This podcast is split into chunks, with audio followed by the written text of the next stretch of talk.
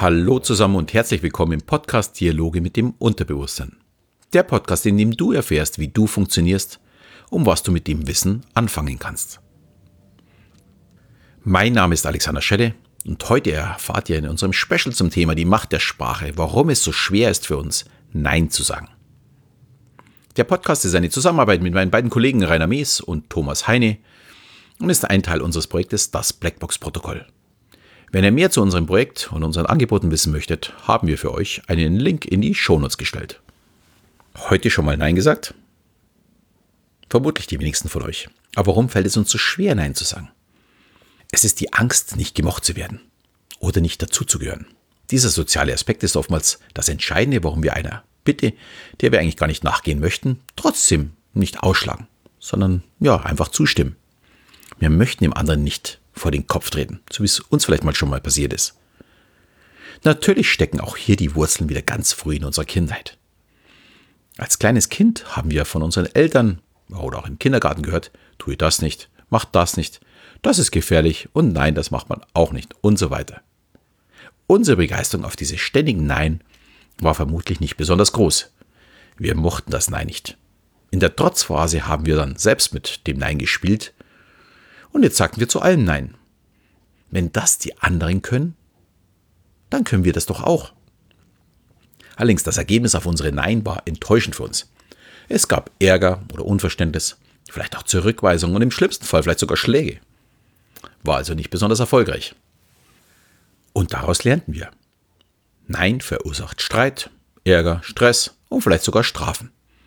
Man kommt leichter durchs Leben, wenn man ein braves, gehorsames Kind ist und das macht, was die Großen möchten.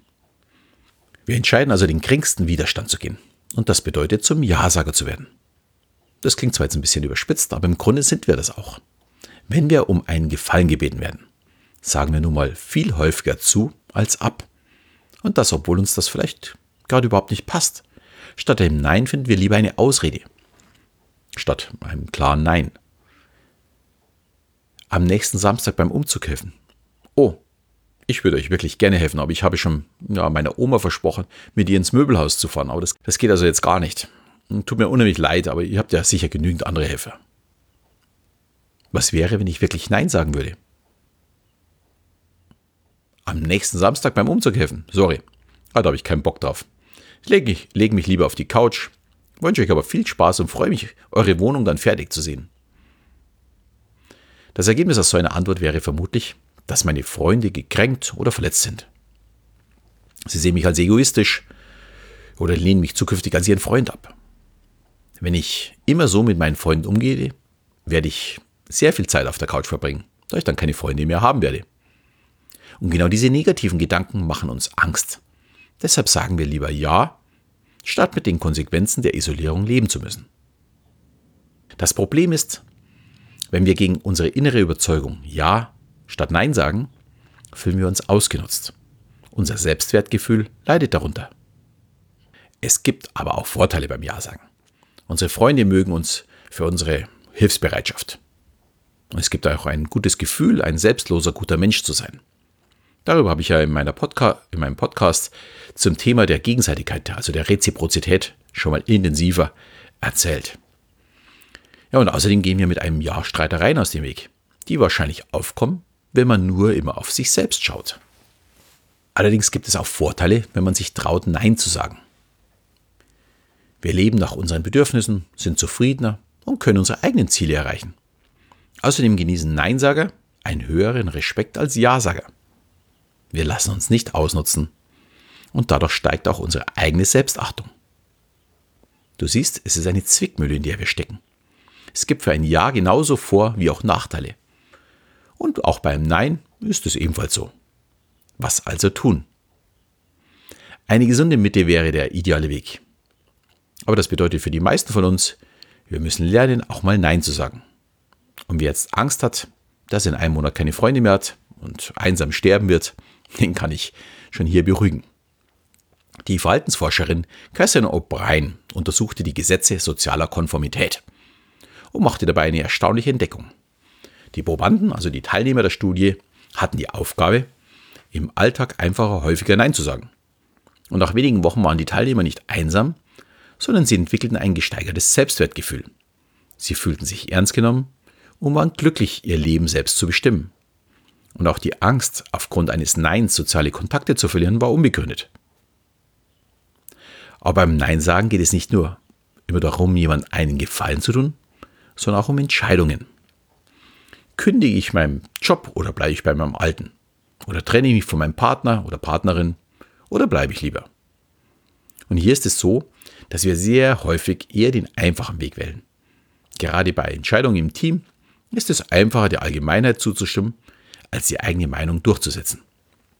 Erfreulicherweise war der russische Offizier Aripov während der Kuba-Krise 1962 kein Ja-Sager. Er hat damit vermutlich die Welt vor einem Atomkrieg, vor dem Dritten Weltkrieg gerettet. Er war mit einem U-Boot bestückt mit Atomwaffen in internationalen Gewässern unterwegs ja, und mit Wasserbomben, Attrappen von einem amerikanischen Kriegsschiff attackiert. Der Kommandant des U-Boots ging davon aus, dass ein Krieg zwischen der Sowjetunion und den USA ausgebrochen ist. Und er befahl den Atomangriff. Allerdings benötigte er der Zustimmung der beiden Offiziere. Der eine stimmte zu und Aripov ließ sich nicht umstimmen. Er war dagegen und überzeugte die beiden Kollegen, lieber aufzutauchen. Und mit seinem Nein hat er ziemlich sicher den dritten Weltkrieg verhindert. Also ein gutes Nein bringt auch etwas. Was kann man jetzt aus dieser Folge mitnehmen? Natürlich ist es wichtig, hilfsbereit auch andere Menschen ja, zu helfen, auf sie zu achten und vielleicht auch mal Dinge zu machen, die man nicht so gerne macht. Aber es ist genauso auch wichtig, an sich selbst zu denken, die eigene Überzeugung vertreten und mit einem Nein auch mal das eigene Selbstwertgefühl steigern. Ich finde, best wäre, ihr probiert es selbst einfach mal aus und antwortet zukünftig bewusst und nicht automatisch mit Ja oder Nein. Überlegt euch, was für Auswirkungen hat das Ja, was für Auswirkungen hat das Nein und entscheidet dann, was ihr sagt. Denn dann ist es tatsächlich eine bewusste Entscheidung, so wie ihr es wollt. Damit bin ich am Ende der heutigen Folge und in der nächsten Folge geht es um die Taktik der Gegenfrage. Und zum Abschluss würde ich mich über ein bewusstes Ja freuen, ein Ja zu einer Bewertung oder sogar zu einer Rezension unseres Podcasts. Schon mal vielen Dank für den kleinen Aufwand und für das bewusste Ja. In diesem Sinne verabschiede ich mich auch im Namen von Thomas Heine und Rainer Mees, am Mikro heute Alexander Schelle und bis zum nächsten Mal, wenn es wieder heißt Dialoge mit dem Unterbewusstsein.